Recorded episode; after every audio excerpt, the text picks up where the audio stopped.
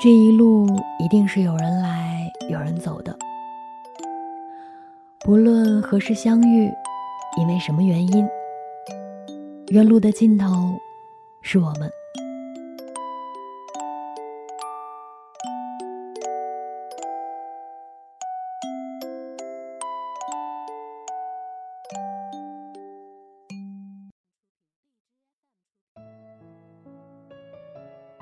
Hello，大家好，欢迎再次收听《远路的尽头是我们》，我是石榴，在北京非常非常冷的天气里问候你。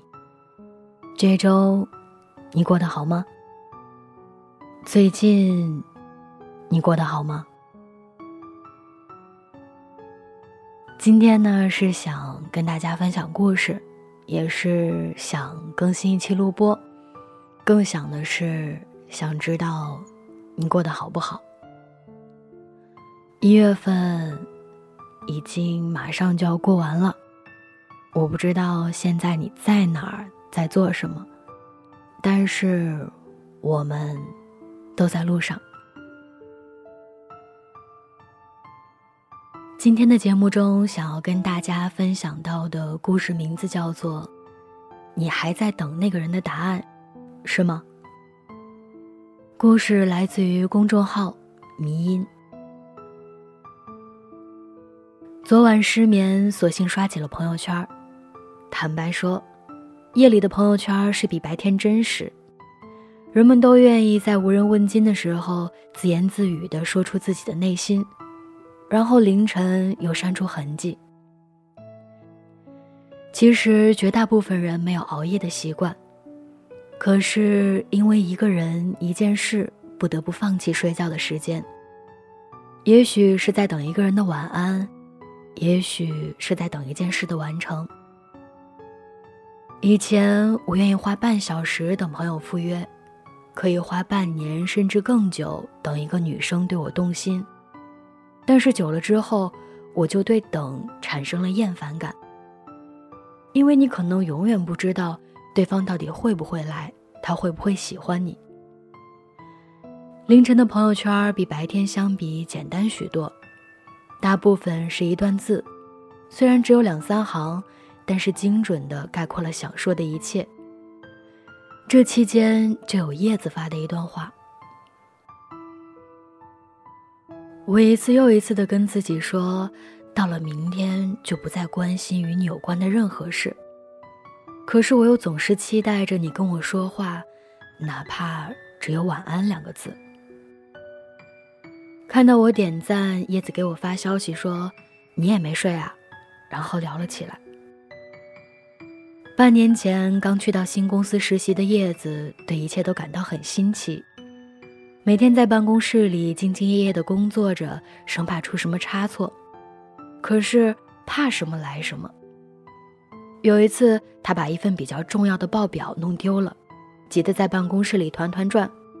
后来，一个男生伸出援手，帮他重新写了一份。叶子请那个男生吃饭以示感谢。那天天气很冷，两人约着吃火锅。男生很仔细地问叶子是否有什么忌口，还主动帮叶子调了芝麻酱。叶子在一种火热的气氛下，脸红地吃完了饭。晚上回家以后，叶子脑袋里全部都是男生喜盈盈的笑脸和他炯炯有神的眼睛，他知道心里有了些什么萌芽了。从那之后，叶子每天都会主动和那个男生聊天，知道他喜欢踢足球，就搜很多足球明星；知道他早上为了多睡一会儿不吃早餐，就主动帮他带早餐。叶子心里很模糊。因为他对男生的好，男生都接受了，而且男生偶尔也会回应他的好。可是一个月过去了，叶子幻想了很多男生跟他表白的场景，但直到现在，男生那边没有一点动静。他的耐心在等待中一点一点被抹掉，可每当他告诉自己真的要放弃的时候，却又有些不忍心。不忍心看着自己的付出打水漂，不愿意承认自己真的和他没有可能。但是感情这种事儿真的是板上钉钉。你主动追了很久还是没有在一起的人，他们一定还留有余地。如果一个人喜欢你，在感受到你的喜欢后，他一定会回应。如果说之前他没行动，可以解释为他怕你不喜欢他，怕告白失败没有办法做朋友。可是你已经明确的表示自己的喜欢了，他还是没行动，那就是真的不喜欢。五月天在歌里唱道：“我的声音在笑，眼泪在飙。电话的那头，你可知道？世界若是那么小，为何我的真心你听不到？世界很大，大到可以容得下几十亿人；世界也很小，小到你的脑海里只有他。在你和他的故事里，答案已经呼之欲出。”就好像望不到尽头和距离，直到天空变成了鱼肚白也等不到的晚安。在这个人人都不离手机的年代，他如果想回你的信息，早就回了。苦苦等待着一个答案，殊不知不回复就已经是答案了。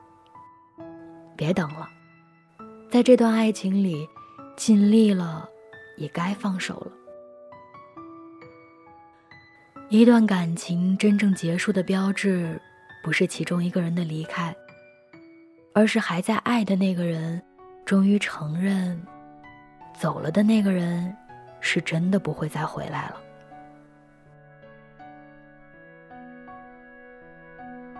梅雨の前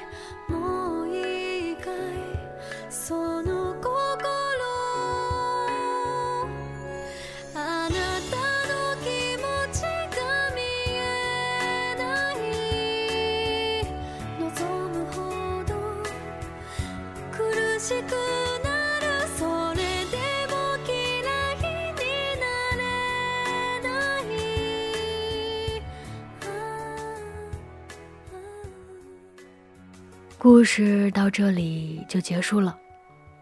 此时正在收听节目的你，有什么想说的呢？